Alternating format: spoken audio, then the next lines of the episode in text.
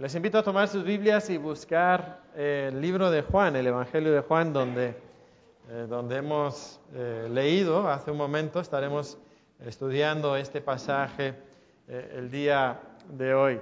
No sé si alguna vez te has topado con alguien que siempre le encanta llevarte la contraria. Siempre. no, no importa quién sea, pero te lleva la contraria. Y, no solamente por jugar, sino en serio. Yo recuerdo varias personas así en mi vida, ¿verdad? No voy a nombrar nombres. No sea que algunos estén aquí. No, no es verdad. ninguno está aquí, ¿verdad? No, no, no, no por supuesto que no. Eh, pero sí, eh, sí, sí, no sé, si le saludas, pues se enoja por la manera en que le saludaste. Si no le saludas, se enoja porque no le saludaste. Si le hablas, se enoja porque no le gustó lo que dijiste. Si no le hablas, te acusa de ser soberbio. Y, si muestras compasión, ah, no, es que esa persona es demasiado permisiva. Y si eres exigente, ah, es que esa persona es muy dura. Da igual lo que hagas, siempre te va a llevar la contraria. te has topado con personas así? Pues seguramente así somos algunos de nosotros quizás, y seguramente conocemos a personas que son así. Hasta incluso llega a ser irracional. Hasta, pero, pero sea lo que sea. Em, otra vez no voy a nombrar nombres ni contar historias, pero eh, recuerdo a una persona en mi familia, no inmediata, pero extendida, que así era. Y si estabas desayunando con él, sabías que iba a haber pleito. Y si comías con él, sabías que iba a haber pleito. Y si no comías con él, también iba a haber pleito. Es que, es que así era, ¿verdad? Pues tristemente muchas veces pasa exactamente lo mismo con Dios, muchas veces. La manera en que nosotros nos relacionamos con Dios. A veces podemos observar cómo algunas personas, por ejemplo, si tú dices que Dios está dispuesto a perdonar al más vil pecador, se enojan contigo. ¿Cómo es posible que Dios vaya a perdonar y luego te sacan alguna persona horrible, ¿no? Algún asesino en serie o, Hitler, o ¿cómo es posible que Dios pudiera perdonar eh, a alguien tan horrible, ¿verdad? Pero si luego les hablas de un Dios santo, que no puede tolerar el pecado y que tiene que castigar el pecado, entonces, ay, de repente Dios es un Dios... Eh, eh, pues áspero, duro, que no ama a las personas y, realmente se vuelve algo pues irracional. Y sabes que encontramos en las escrituras esa misma clase de actitud para con Dios. Y lo vamos a ver en el pasaje que estamos estudiando el día de hoy. Ahora, antes de entrar directamente en el pasaje, recordemos un momento lo que hemos visto hasta ahora. Hasta ahora lo que nosotros hemos notado es que Juan inicia en el primer capítulo de con un prólogo, donde Jesucristo se presenta y da mucha información, Juan, acerca de quién es Jesús. Nos dice que es el verbo, que estaba con Dios y que era Dios. Nos dice que es el Cordero de Dios que quita el pecado del mundo. Nos dice que Jesucristo es la luz del mundo. Y, nos presenta muchas cosas acerca de quién es Jesús. Pero iniciando en el capítulo 2, del capítulo 2 hasta el capítulo 4, tenemos un ciclo geográfico. Si recordamos, inicia en Caná de Galilea, donde Jesucristo eh, convierte el agua en vino, y luego continúa y nos narra precisamente el viaje de Jesucristo y pasa por Jerusalén, y, luego pasa por otras ciudades en, la provincia, en, el estado, por decir así, de Judea eh, y, pasa por Samaria incluso. Y en ese recorrido Jesucristo se está presentando a la nación judía. Y lo que podemos ver cuando Jesús habla con estos judíos, en los diferentes lugares donde Él va, es que la respuesta es un poco como que, pues mezclada. Algunas personas responden con gozo, otras personas con confusión, esa más o menos es la tónica de esos dos capítulos, bueno, tres capítulos, dos, tres y cuatro. Y las personas que responden a Jesucristo son las personas que no esperaríamos. ¿Quiénes son? Pues Son los samaritanos, los despreciados y viles samaritanos. ¿Quiénes son? Pues el oficial del rey, que probablemente ni era judío, y si era judío era alguien despreciado. Las personas que conocen a Jesucristo, por ejemplo, en Galilea, ellos no responden, aunque hay una respuesta positiva, ah, milagros, qué padre, pero no es una fe genuina. Podemos ver incluso que Nicodemo, uno de los líderes, los líderes religiosos, y, si Cristo quería realmente lograr algo en la nación de, Israel, pues necesitaba el apoyo de los líderes religiosos. Y la mayoría de los líderes religiosos ignoraban a Jesucristo, ni le prestaban atención, ni se molestaban en ir a ver y a escucharle. Y, Nicodemo sí, pero vemos que Nicodemo no entiende lo que Jesucristo está enseñando. Y es curioso notar eso. Pero cuando llegamos aquí al capítulo 5, iniciamos otro ciclo. Y es un ciclo que se va a centrar en las fiestas, las fiestas de los judíos. De hecho, si notamos en el versículo 1, nos dice, después de estas cosas había una fiesta de los judíos. Y en los siguientes pasajes nos va a introducir cada pasaje mencionando una de las fiestas de los judíos. Y Jesucristo aquí se presenta, pero lo que vamos a notar en, estos ocho capítulos, desde el 5 hasta el 12, es que una y otra vez Jesucristo es rechazado. Y no solamente es rechazado, sino que ese rechazo va creciendo y va escalando a tal grado que se vuelve un rechazo obstinado y un rechazo irracional. Y sabes, algo que podemos mencionar es que siempre cuando nosotros rechazamos a Jesucristo, es una marca de obstinación y de irracionalidad.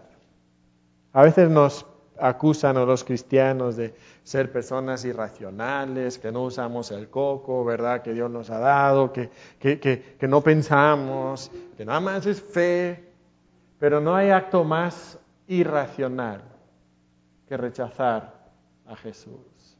Y eso es lo que vamos a ver, cómo los judíos se vuelven obstinados y hasta irracionales en su reacción y en su rechazo a Jesucristo. Vamos a verlo, lo vemos desde este primer pasaje en esta nueva sección en el Evangelio de Juan. Nos dice en el versículo 1, como ya hemos mencionado, que Jesucristo deja Galilea y viaja a Jerusalén para una fiesta de los judíos. Los judíos tenían tres fiestas anuales donde todo hombre adulto judío tenía que viajar a Jerusalén para celebrar alguna fiesta religiosa. Y entonces Jesucristo viaja a Jerusalén. ¿Cuál de las fiestas eran? No sabemos qué fiesta era. Por tanto, deducimos que no era importante, porque en las demás fiestas em, eh, Juan menciona específicamente fue esta fiesta. Y algo que Jesús dice o hace en ese momento tiene algo que ver con la fiesta específica. Aquí no nos dice cuál de las fiestas era, si era una de las tres principales o si era alguna otra fiesta que los judíos habían añadido a, su calendario religioso. El punto es que parece no ser significativo. Pero cuando Jesucristo llega a Jerusalén, nos dice que él pasa por un estanque que se llamaba Bethesda. Este estanque era aparentemente muy grande porque tenía cinco pórticos. Estos pórticos eran columnas con, un arco y, era algo bastante eh, destacable porque Juan lo menciona. Es curioso porque por muchos años eh, los ateos criticaban este pasaje diciendo, mira, en toda la ciudad de Jerusalén no existía un lugar como este. No existía. Y habían hecho excavaciones y no lo encontraban. Hasta que, como siempre ha sucedido, pues lo descubrieron. Y el día de hoy tú puedes ir a Jerusalén a un lugar que está un poquito al norte del templo y tú puedes ver y han excavado hacia abajo y han encontrado uno de los arcos completo y han encontrado los remanentes de otros cuatro arcos exactamente como Juan nos dice en este pasaje. Y en ese estanque eran dos estanques muy grandes, eh, las medidas de esos estanques eran de 120 metros de largo, 50 metros de ancho y 15 metros de profundo eran estanques enormes. y tenía algo que ver con la, purificación en el templo. El agua lo usaban en relación al templo y por eso estaba justamente eh, en ese lugar. Y entonces llegando a ese estanque se había creado una tradición ¿Cuál era la tradición que se había creado? Bueno, los versículos 3 y 4 nos dicen cuál era eh, la, tradición. En el versículo 3 inicia diciendo, en estos yacía una multitud de enfermos, ciegos, cojos y paralíticos. ¿Y por qué estaban ahí? Bueno, eh, la segunda parte del versículo 3 y el versículo 4 no están en los manuscritos más antiguos, pero nos sugieren cuál era la tradición y encontramos otros escritos que, que verifican esto. Y la idea que ellos tenían es que de vez en cuando, por, por alguna corriente subterránea que llegaba a los estanques, de repente el agua se movía. Y la tradición que tenían los judíos, la, la, pues la, la, mitología, por decir así, que ellos tenían, era que ese mover de las aguas era un ángel. Y que la primera persona que llegaba y se metía al agua y tocaba el agua después del mover de las aguas, que esa persona sería sanada. Y entonces siempre había en ese lugar muchas personas esperando ser sanados. Pero lo curioso es que es una fiesta, entonces seguramente el lugar estaba pero a reventar, más que en cualquier otro momento, ¿verdad? Porque miles de judíos, de hecho cientos de miles de judíos, llegaban a Jerusalén en las fiestas y seguramente muchos de ellos fueron corriendo a este, bueno, corriendo no, porque muchos eran cojos y paralíticos, ¿verdad? Eh, pero pues llegaban a este lugar eh, pensando que, que de alguna manera quizás les tocaría la lotería, ¿verdad? Y que, que pudieran ser sanados. Y, lo curioso en todas estas cosas es que nosotros no sabemos si estas cosas eran ciertas, si, si realmente descendía un ángel, como menciona ahí, pero era, era la idea. Y en ese lugar que estaba rebosando de gente, que estaba peor que la central de autobuses, ¿verdad? En estas fechas de Navidad, nos dice que había ahí un hombre que hacía 38 años que estaba enfermo. 38 años que estaba enfermo. No sabemos exactamente qué enfermedad tenía. Y, no sabemos qué enfermedad tenían porque no nos lo dice eh, eh, el, apóstol Juan al escribirlo. Nosotros suponemos, por lo que dice en el versículo 7, que era algo que afectaba su movilidad. Y ya ha mencionado a cojos y paralíticos, ¿verdad? Y, nos dice que él no se podía mover. De hecho, cuando Jesucristo le pide, le pregunta si quiere ser sanado, eh, el hombre le contesta cortésmente, Señor, o sea, no, está diciendo Señor en el sentido de Jesús te reconozco como Señor, sino como nosotros usamos la palabra Señor, eh, lo podían usar así también, ¿no? Como, de cortesía, de, de buena educación. Señor, le respondió el enfermo. No tengo quien me meta en el estanque cuando se agita el agua. Y entre tanto que yo voy, otro desciende antes que yo. Entonces su movilidad de alguna manera no era la mejor. Entonces suponemos que su enfermedad tenía algo que ver con su movilidad. Quizás era cojo, quizás era paralítico. El caso es que ahí estaba, ahí estaba tirado. Y él no era uno de estos que llegaba nada más, nada más a, la fiesta, ¿verdad? A ver si, si le tocaba la lotería, como decíamos. Este aparentemente era un hombre que llevaba ahí muchos años, no sabemos exactamente cuándo, pero este había puesto su esperanza y su fe en que estas aguas le iban a sanar. Ahí estaba su esperanza. Y podemos denotar por la respuesta que le da a Jesucristo que él no tiene ninguna esperanza puesta en Jesús. Más adelante nos va a decir que él ni sabía quién era Jesús. Él está mirando las aguas. Él está soñando con que esa tradición y ese mito que tenían los judíos podía traer sanidad a su cuerpo. 38 años. Seguramente había ido, con todos los médicos y no había podido ser sanado. Seguramente él había hecho todo lo posible por sus medios y no había podido ser sanado. Y lo único que ahora le quedaba era sentarse en las aguas esperando que sucediera lo imposible. Primero, que fuera realmente un ángel que moviera las aguas y que realmente alguien fuera sanado. Pero, pero piensa en lo ridículo que es que un hombre cojo o paralítico pudiera soñar con ser el primero en llegar a las aguas. Una esperanza bastante eh, irracional encontramos en, en este hombre. Estaba pensando, ¿en qué estás esperando tú? O sea, ¿qué piensas tú que te puede salvar a ti? ¿En qué estás creyendo? Quizás piensas, yo no necesito ser salvo. Pero la realidad es que todos necesitamos ser salvos y todos estamos buscando ser salvos. Algunos están buscando ser salvos de, de alguna enfermedad física y han depositado sus esperanzas en los médicos o, en la quimioterapia o, en, algún tratamiento nuevo que se pueda descubrir en los siguientes años. Eso es donde está su esperanza. Otras personas están esperando que alguien les salve de alguna circunstancia difícil, quizás un trabajo horrible, un jefe que no aguantas, quizás una familia difícil, ahora que, ahora que se vienen las fechas de, de Navidad y nos tenemos que juntar con la familia. Ay, la familia. A veces es una bendición y a veces no es tanto una bendición, sino lo otro, ¿verdad? Eh, algunas personas están esperando que, que, alguien les salve de una situación familiar infeliz, quizás de, de un matrimonio infeliz. Puede ser que tú estás en esa circunstancia difícil. Muchas personas están buscando que alguien les salve de una vida de insignificancia.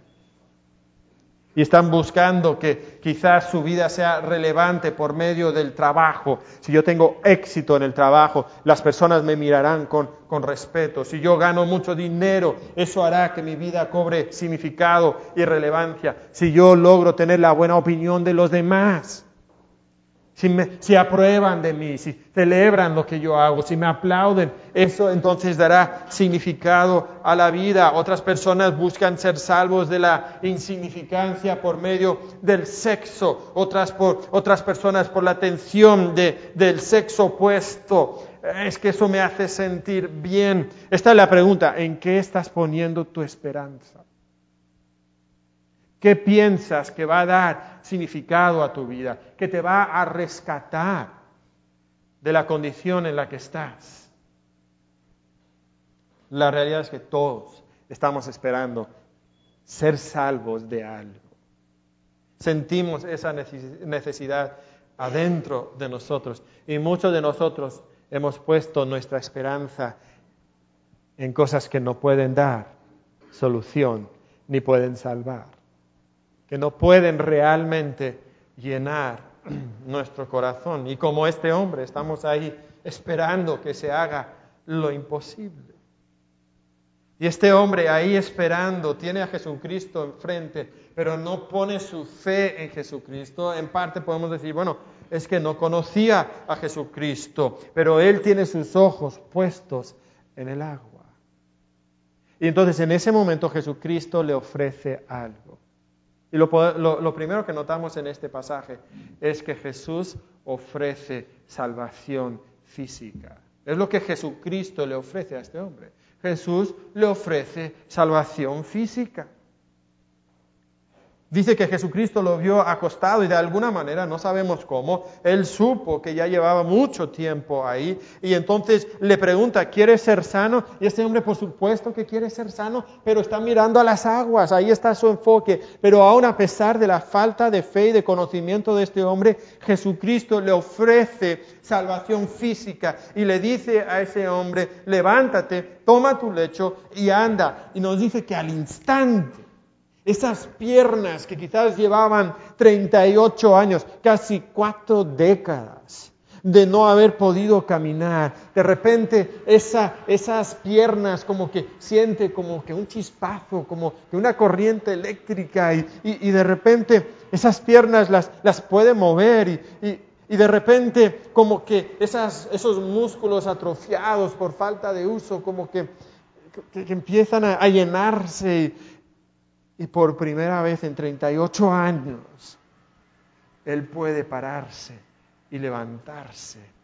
Y ha sido sanado por Jesucristo y Jesucristo le ofrece esa salvación física.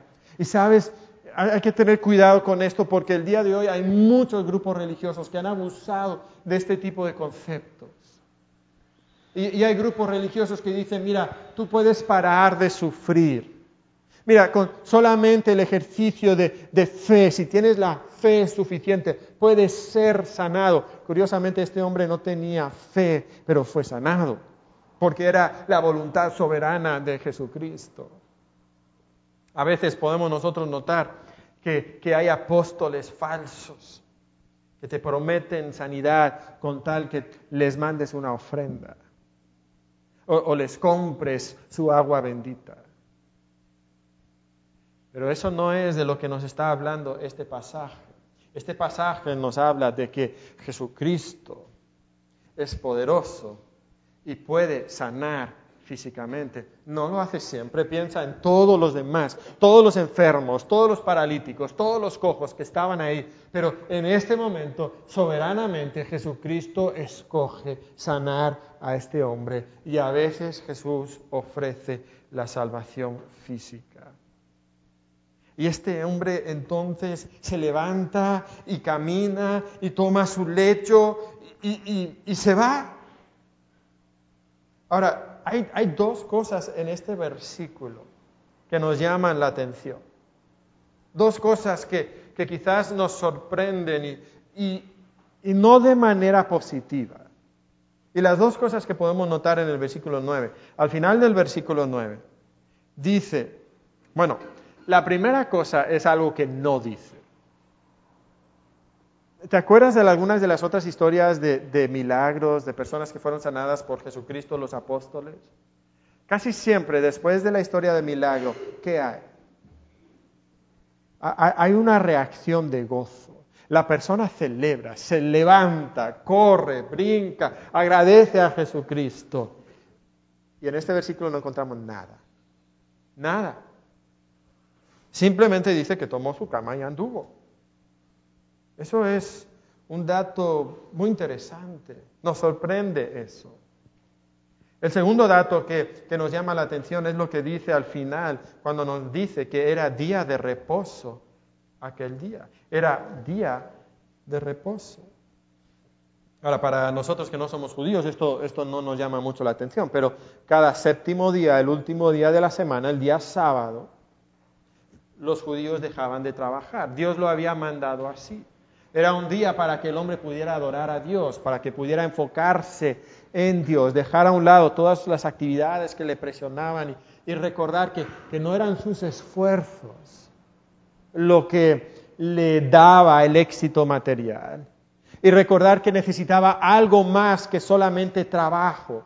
¿Dónde ponemos muchas veces nuestra esperanza de salvación? En el trabajo, justamente. Pensamos que eso nos va a ganar el dinero que necesitamos para comprar las cosas que necesitamos o, que nos va a dar el valor que nosotros necesitamos como personas. Ponemos nuestra esperanza eh, en el trabajo. Y, y, Dios quería que por lo menos un día a la semana nosotros cesáramos de todas esas actividades normales que nosotros tenemos y que pusiéramos nuestros ojos en Dios y le adoráramos a Él y le reconociéramos a Él. Esa era la intención, era un día de gozo, de celebración, de agradar a Dios por sus bendiciones. Y no se podía trabajar. Y nos dice aquí, entonces en el versículo 10, vamos a notar que de aquí en adelante el enfoque del capítulo ya no es la sanidad, sino es el sábado. Nota lo que sucede. El hombre agarra su cama, seguramente estaba contento, suponemos no lo dice, pero seguramente estaba contento. Agarra su cama y empieza a caminar, quizás para regresar a su casa. Y nos dice en el versículo 10 que la policía de, de los judíos lo agarra. Ahí estaban los tránsitos, ¿verdad? No sé si pedían mordida en aquel entonces, pero ahí estaba. Entonces los judíos, las autoridades judías dijeron a aquel que había sanado es día de reposo. No te es lícito llevar tu lecho. Ahora sí, si nosotros recordamos la ley de Dios, La ley de Dios era, deja tu actividad normal de trabajo para enfocarte en Dios. Era así de simple. No, no debes trabajar el día sábado para enfocarte en Dios. Los judíos entonces empezaban a preguntarse, bueno, ¿qué significa trabajar? Y probablemente con muy buenas intenciones originalmente empezaron a, definir, bueno, ¿qué es trabajo? Para el tiempo de Jesucristo tenían una lista de 39 tipos de trabajo que estaban prohibidos. Y eran cosas tan ridículas como, bueno, déjame mencionarte algunas, porque es muy divertido, ¿verdad? Por ejemplo, si tú tenías una lámpara, ¿verdad?, en tu casa y estaba quemando, ¿verdad?, tenían pues velas y cosas así, y tú apagabas la lámpara por la noche, podías estar trabajando. Es que dependía, dependía. Si tú apagabas la lámpara porque querías eh, preservar el aceite, no querías malgastar el aceite, entonces estabas trabajando porque eso era para tu ganancia, entonces eso era trabajo, no lo podías apagar. Pero si había algún enfermo en tu casa y la luz le molestaba y no podía dormir, entonces lo podías apagar por el bien del enfermo, ¿verdad? O si tú temías que ladrones iban a ver por la ventana lo que tú tenías en la casa y te iban a robar, entonces ahora sí podías apagarlo. Eso no era considerado trabajo. Si te dolía la muela, tú no podías poner vinagre en la muela para sanar la muela. Eso era su medicina para la muela en aquel entonces. Porque eso era el trabajo del médico. Eso era trabajar. Pero si tú comías una comida donde, pues de manera natural, en el menú del día había vinagre, entonces sí podías tomar vinagre. Y pues dicen los rabinos, ¿y si se te sana el diente? Pues sanó. Pues obviamente que comían todas las personas con dolor de muela ese día. Pues, pues comían eso, ¿verdad? Eh, este uno que me llamó la atención. No podías cargar un pañuelo. Si necesitabas sonarte la nariz, pues lo siento, no puedes cargar el pañuelo. Ah, pero sí podías ponerte un pañuelo como una prenda, ¿verdad? Entonces, por ejemplo, vamos a decir que tú estás en tu casa, estás sentado en la sala y pues como la época del año en la que estamos, ¿verdad? Pues necesitas sonarte a vez, de vez en cuando, pero, pero tu pañuelo está arriba. No puedes ir y cargar el pañuelo y bajar las escaleras con el pañuelo en la mano. Pero sí puedes subir, amarrarte el pañuelo, bajar las escaleras, volverte a sentar y luego desamarrártelo y usarlo como pañuelo. Ahora sí, porque eso ya no es trabajo. Ese es el tipo de cosas, pero absurdas, en las que habían caído eh, los judíos, inventos, todo porque pues no se puede trabajar. Ahora piensa un momento en qué se había convertido el sábado entonces. Ese día que debía de servir para, para reposo era como que, ¿puedo hacer esto no puedo hacer esto? ¿Me, van a infraccionar los, policías o, qué? Y entonces ya no era el día de gozo y de celebración que Dios quería que fuera. Y sabes, muchas veces nosotros corremos la misma tendencia en nuestra vida espiritual, ¿verdad? Muchas veces con buenas intenciones empezamos a añadir reglas a lo que Dios dice en su palabra y, y muchas veces empezamos a pensar que somos mejores cristianos o más espirituales porque tenemos más reglas. Pero muchas veces cuando empezamos a añadir esas reglas que no vienen de las escrituras, nos convertimos en, como estos judíos, estos fariseos, y no podemos disfrutar de la obra de Dios, porque estamos tan enfocados en nuestras tradiciones. Y es curioso porque eh, eh, noten que vienen al hombre en versículo 10 y le dicen, oye, no puedes cargar tu cama. Y en el versículo 11 entonces él dice, pero, pero espera, el que me sanó, él mismo me dijo, toma tu lecho y anda. Ahora, vamos a suponer que, que, tú lees ese versículo o tú hablas con alguien y está cargando su cama y le dices, oye, no puedes cargar tu cama. Y te dice, es que alguien me sanó y me dijo que cargara la cama. ¿En, qué te enfocarías tú? ¿Qué debería de llamarte la atención? ¿Cómo? ¿Alguien te sanó? ¿Alguien hizo un milagro? Increíble. A ver, cuéntame más. O sea, pensaríamos que esa sería la, respuesta, ¿no? Pero eso de que alguien me sanó, como que ni lo ve, ¿verdad? Ni prestan atención en eso. ¿En qué se enfoca? ¡Eh! La regla. Oye, no puedes cargar la cama. El que me sanó él mismo me dijo, toma tu lecho y anda. Ah, ¿quién dijo, toma tu lecho y anda? ¿Quién fue? Esa es la, la reacción de estos hombres. Piensa, el sábado era para qué? Para adorar a Dios, para expresar tu gratitud por las bendiciones de Dios, por su provisión, por sus maravillosas obras. Y Dios acaba de hacer una maravillosa obra, sanando a este hombre y los fariseos están tan obsesionados con sus reglas que no pueden ni ver la gloria de Dios.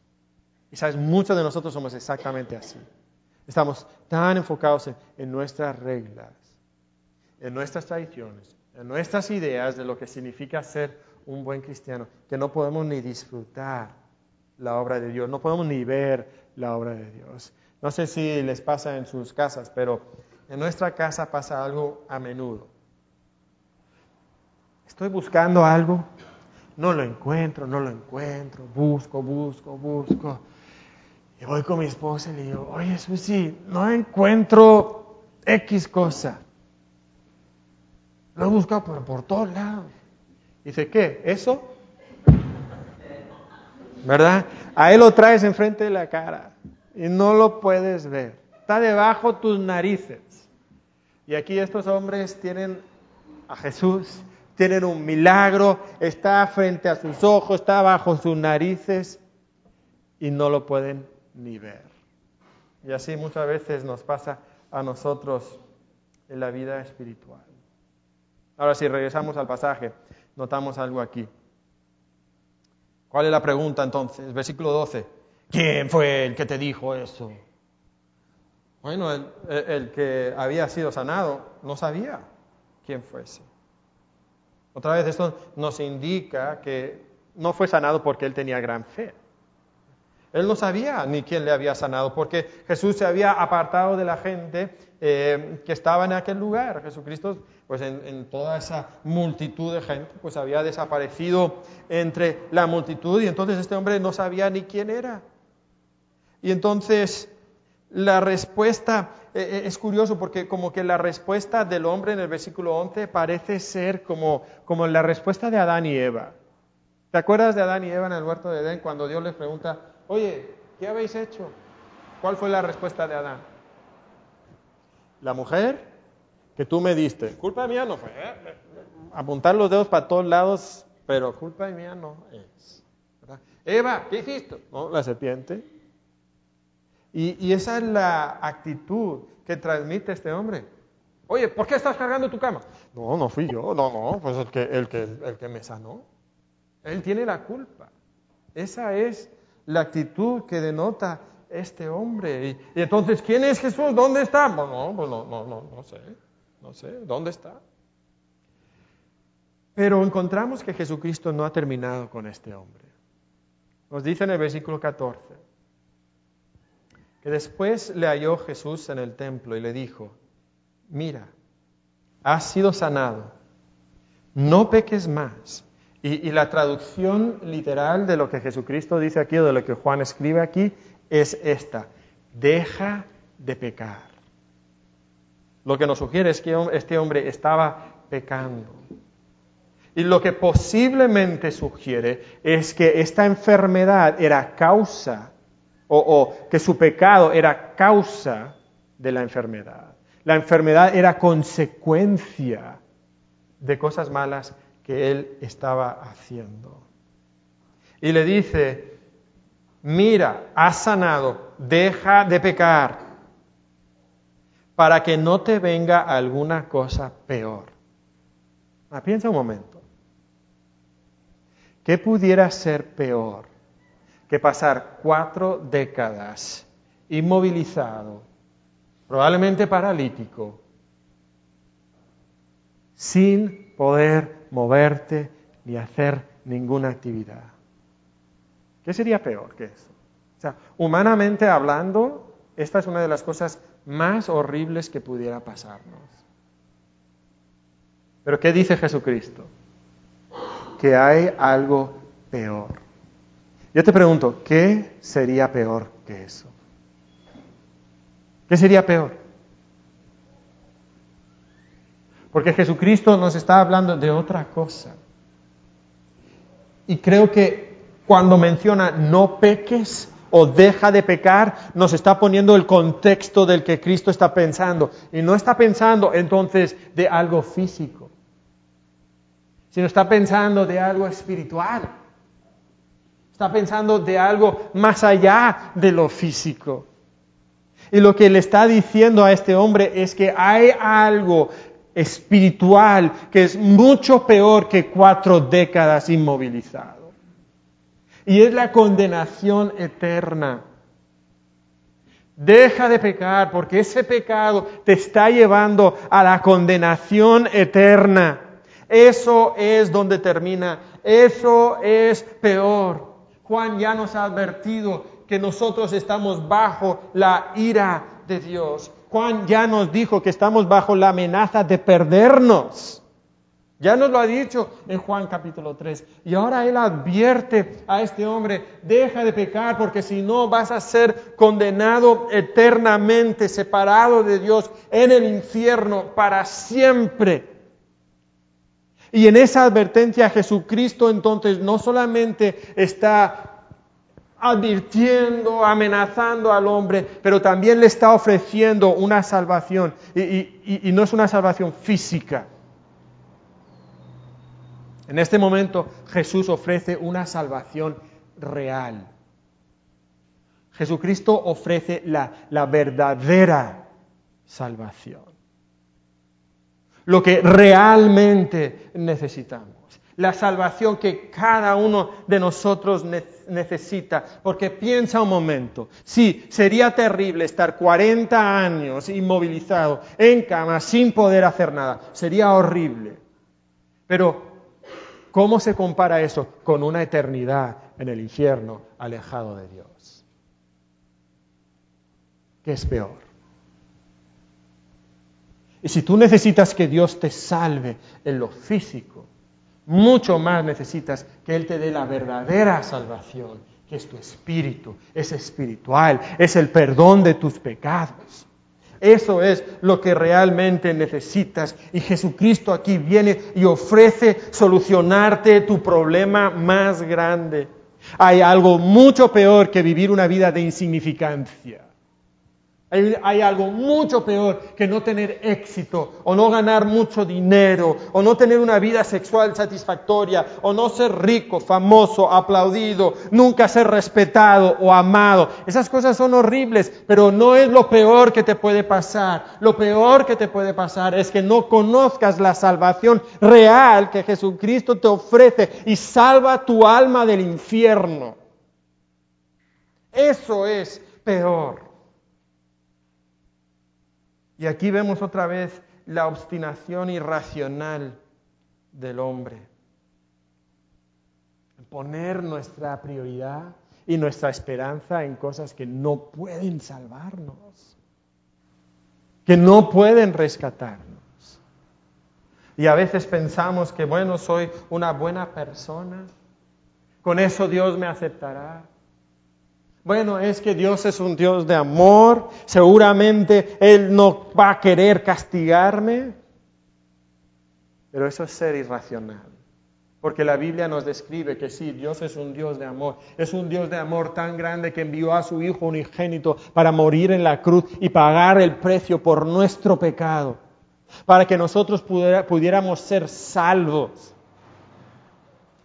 Pero también nos dice que el que no cree ya ha sido condenado, está bajo condenación, está bajo la ira de Dios. Y si tú no crees en Cristo, estás rechazando la salvación, la verdadera salvación que Dios quiere traer a tu vida. Y no puedes rechazar su ofrecimiento de salvación. Eso es ser irracional. Si nunca has entregado tu vida a Jesucristo, Él te puede salvar. Él te puede dar lo que tú tanto necesitas. Y sabes también, si ya has entregado tu vida a Jesucristo, puede ser que todavía estás buscando significancia y satisfacción en otras cosas que no son Cristo. Jesucristo ofrece salvar tu vida, ofrece satisfacer tu corazón. Y Jesucristo viene y ofrece esta salvación, una salvación real. La salvación física solamente no es salvación, porque este cuerpo sin duda algún día morirá, pero tu alma vivirá por siempre, con Dios o sin Dios. Quisiera nada más mencionar algo más aquí antes de continuar. Y, es que algunas personas creen que porque Dios les ha bendecido de alguna manera, que entonces tienen todo el favor de Dios, que son, que son salvos, que Dios los va a aceptar. Ah, mira, Dios me prosperó, Dios me sanó, Dios me dio esto, Dios me ayudó con este proyecto. Entonces, seguramente Dios aprueba de mí. Eso no es cierto. Noten, este hombre fue sano, Dios le sanó, Jesucristo le sanó, pero no era salvo. Y necesitaba todavía ejercer fe en Jesucristo. Y la verdad, en este pasaje nosotros no sabemos realmente si este hombre ejerció fe en Jesucristo, pero, pero pensamos que no, por el, el versículo siguiente. ¿Cuál fue la reacción de este hombre? Esperaríamos que dijera, ah, ahora sé quién eres, tú eres Jesús, ahora deposito mi fe en ti, tú me has sanado. ¿Pero esa es la reacción de este hombre? La reacción de este hombre es ir corriendo con las autoridades judías para delatar a Jesús. Ya sé quién es. Ya sé, es Jesús. ¿Por qué? Porque él estaba buscando su satisfacción y su salvación en otra cosa. Él estaba buscando el apruebo de las autoridades judías. Eso es lo que él pensaba que daría significado a su vida. Y él entonces delata a Jesucristo. Otra vez, esto es irracional. Te acaba de sanar. Te acaba de dar lo que nadie ha podido darte en cuatro décadas. Pero no ejerces fe. A propósito, los milagros nunca son garantía de fe. ¿Qué es lo que pensamos? Ah, pues si Dios es real, que sane a todo el mundo, entonces todo el mundo creerá en Él. No, porque aquí tenemos ejemplos. Jesucristo realmente sanó a un hombre y ese hombre con obstinación irracional rehusó depositar su fe en Jesús. Entonces la reacción de los judíos pues es la que nosotros esperaríamos. Nos dice el versículo 16 que por esta causa los judíos perseguían a Jesús. ¿Por qué? Porque hacía estas cosas en el día de reposo. Parece que Jesucristo a menudo sanaba el día de reposo y esto exasperaba a los judíos, les, les molestaba y buscaban perseguir a Jesucristo. Ahora piensa otra vez, qué irracional es esto, ¿no? ¿Para qué era el sábado? Para celebrar las grandes obras de Dios. Dios acaba de hacer una gran obra y solamente te puedes fijar en la dichosa cama. ¿Cómo? Cargando la cama. No es posible. Se ha metido en un problema. E incluso, ¿sabes lo que es la ironía de todo esto? las leyes judías especificaban que si había un paralítico, tú podías cargar la cama con el paralítico adentro y mover al paralítico el día de reposo. Tú podías ayudar al paralítico. Jesucristo acaba de darle la ayuda más grande la que realmente necesitaba. Y le ha ofrecido la verdadera salvación. Ah, pero eso no se puede hacer. Eso es trabajar. Qué irracional, qué absurdo. Es lo que está pasando aquí. Y entonces ahora reaccionan contra Jesucristo y Jesucristo les da una respuesta. Y la respuesta de Jesucristo es muy interesante. Versículo 17 dice, y Jesús le respondió, mi Padre hasta ahora trabaja y yo trabajo. Aquí hay dos cosas que quisiéramos notar. El primer elemento que ofendió a los judíos es que Jesucristo dice, mi Padre, mi Padre. Los judíos hablaban de Dios como nuestro Padre, de vez en cuando en una oración alguien pudiera quizás hablar de Dios y, decir, mi Padre Celestial, como nosotros lo decimos, pero eso era muy inusual, pero nadie decía lo que Jesucristo acaba de decir, que Dios es mi. Él está reclamando y afirmando una relación especial, una relación única con Jesucristo. Y luego, perdón, con su padre. Y luego dice, mi padre hasta ahora trabaja y yo trabajo. La segunda cosa que ofende a los judíos es esta. Y es muy simple. Los judíos decían, ¿cómo existe todo el mundo? Pues Dios sustenta el mundo. Dios en su providencia mantiene en existencia el mundo. Si Dios dejara de, de sustentar el mundo, en un segundo este mundo se derritiría. Todo el universo, ¡pum!, desaparecería. Entonces Dios hace el trabajo de sustentar el universo y lo hace todos los días de la semana. O sea, es sábado, pues si Dios dejara de trabajar, ¿qué pasaría con el mundo? ¡Pum! Explosión atómica y nos vamos todos. ¿Ok? Y los judíos sabían eso. De hecho, hay escritos judíos de este tiempo donde ellos afirmaban, Dios trabaja el día sábado. Es que Dios es Dios. Dios tiene el derecho de trabajar el día sábado. ¿Sabes lo que Jesucristo está diciendo? Jesucristo está diciendo, yo puedo trabajar de la misma manera que Dios puede trabajar. O sea, está diciendo, yo soy Dios. Yo soy igual a Dios. Y eso es exactamente lo que los judíos entendieron. ¿Qué es lo que los judíos entendieron? Mira el versículo 18. Por esto los judíos aún más procuraban matarle, porque no solo quebrantaba el día de reposo, sino que también decía que Dios era su propio Padre, haciéndose igual a Dios. Lo que Jesucristo está diciendo es que yo soy Dios, por eso tengo el derecho de trabajar. Ahora piensa un momento, ¿qué es el trabajo que Dios estaba haciendo? En la creación Dios reposó, ¿verdad? El séptimo día, porque había terminado de crear. Pero en el momento que el hombre peca, Dios empieza a trabajar. ¿Y qué obra está haciendo? Es la obra de la salvación, es la obra de la redención, es la obra de la restauración, de restaurar todas las cosas, de echar marcha atrás a los efectos del pecado. ¿Qué acaba de hacer Jesucristo? Esa obra. La enfermedad es consecuencia del pecado. Y Jesucristo acaba de sanar a un hombre, acaba de echar marcha atrás las consecuencias del pecado. Jesucristo le acaba de ofrecer salvación real a este hombre, para que se echara marcha atrás a los efectos del pecado en la vida de ese hombre. Esa es la obra de Jesucristo. Esa es la obra de Dios. Y Jesús ofrece salvación real trabajando como el Padre. ¿Sabes por qué? Porque Jesús es igual al Padre. Jesús es igual al Padre. Jesús no es simplemente otro hombre, Jesús no es simplemente otro profeta, no es un filósofo, no es alguien que estableció una religión. Jesús es el Hijo de Dios que tiene la misma esencia, la misma, eh, la misma naturaleza del Padre. Ese es Jesús. Y si Dios se encarnó y caminó entre nosotros y vino a la tierra y nos ofrece salvación, sería irracional no creer en Él. Y Jesucristo viene y ofrece esta salvación y la puede ofrecer porque es plenamente Dios, uno en esencia con el Padre. Y Él es el único entonces que puede ofrecernos salvación real. El único que puede ofrecernos salvación real, lo que realmente necesitamos. Y esto es lo que yo quisiera que te llevaras el día de hoy. Si pudiera resumir todo lo que hemos dicho el día de hoy en una oración sería esta. Jesús, el Hijo de Dios, te ofrece salvación real.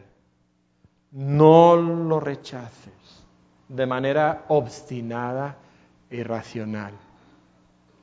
Jesús, el Hijo de Dios, te ofrece salvación real. No lo rechaces de manera obstinada e irracional. Esto es el camino de la salvación. Y yo te pregunto si tú has rechazado o estás rechazando a Jesús. si tú has rehusado depositar tu confianza exclusivamente y personalmente en Jesucristo, a pesar de su misericordia, ¿sabes lo que significa Bethesda? Casa de misericordia. Y ahí en la casa de misericordia Jesucristo tuvo misericordia sobre ese hombre enfermo y le sanó físicamente, pero tristemente no hay ninguna evidencia de que este hombre aceptó la misericordia de Dios con fe. Y él continuó en su pecado. Y es irracional y es obstinado, por supuesto, pero sabes, Dios el día de hoy te ofrece misericordia. Dios el día de hoy te ofrece salvación. Dios el día de hoy te ofrece la salvación que realmente necesitas. Y no es una salvación física, es una salvación espiritual de tu alma. ¿Por qué rechazarías tal ofrecimiento de salvación? ¿Por qué buscarías significado en tu vida en otras cosas que no son Dios? Que no son Cristo, el Hijo de Dios. ¿Por qué continuarías buscando la satisfacción en, el dinero y, en el sexo y, y, en el trabajo y en el éxito o el aplauso de las personas? Eso no puede satisfacer, eso no puede salvar, eso no puede dar significado. Solamente Jesús puede dar significado a través de la salvación que te ofrece. ¿Estás dispuesto realmente a entregar tu vida a Él? Sabes, incluso nosotros como cristianos Muchas veces, a pesar de creer en Jesús, podemos estar buscando nuestra satisfacción y significado en esas mismas cosas. El aplauso, el apruebo, el sexo, el dinero, una casa grande, que los hermanos de la iglesia piensen bien de mí.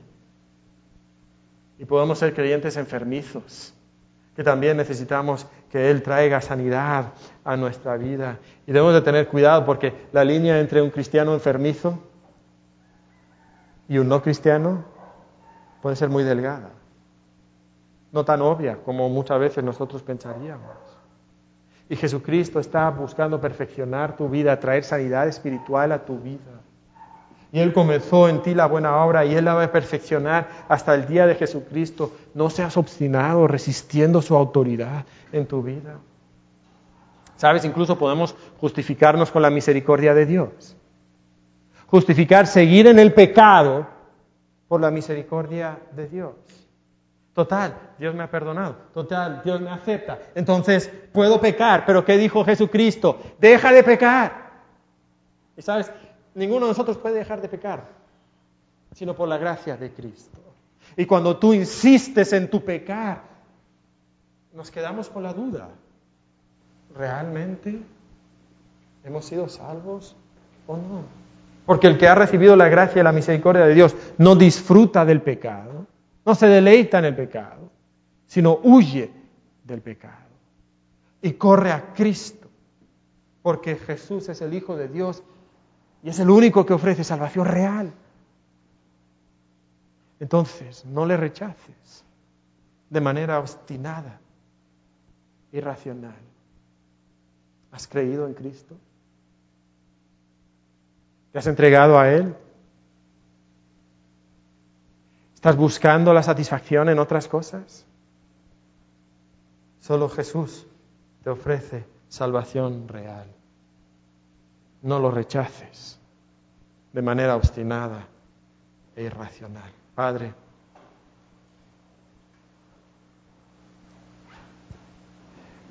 el acto más irracional que jamás pudiéramos nosotros cometer.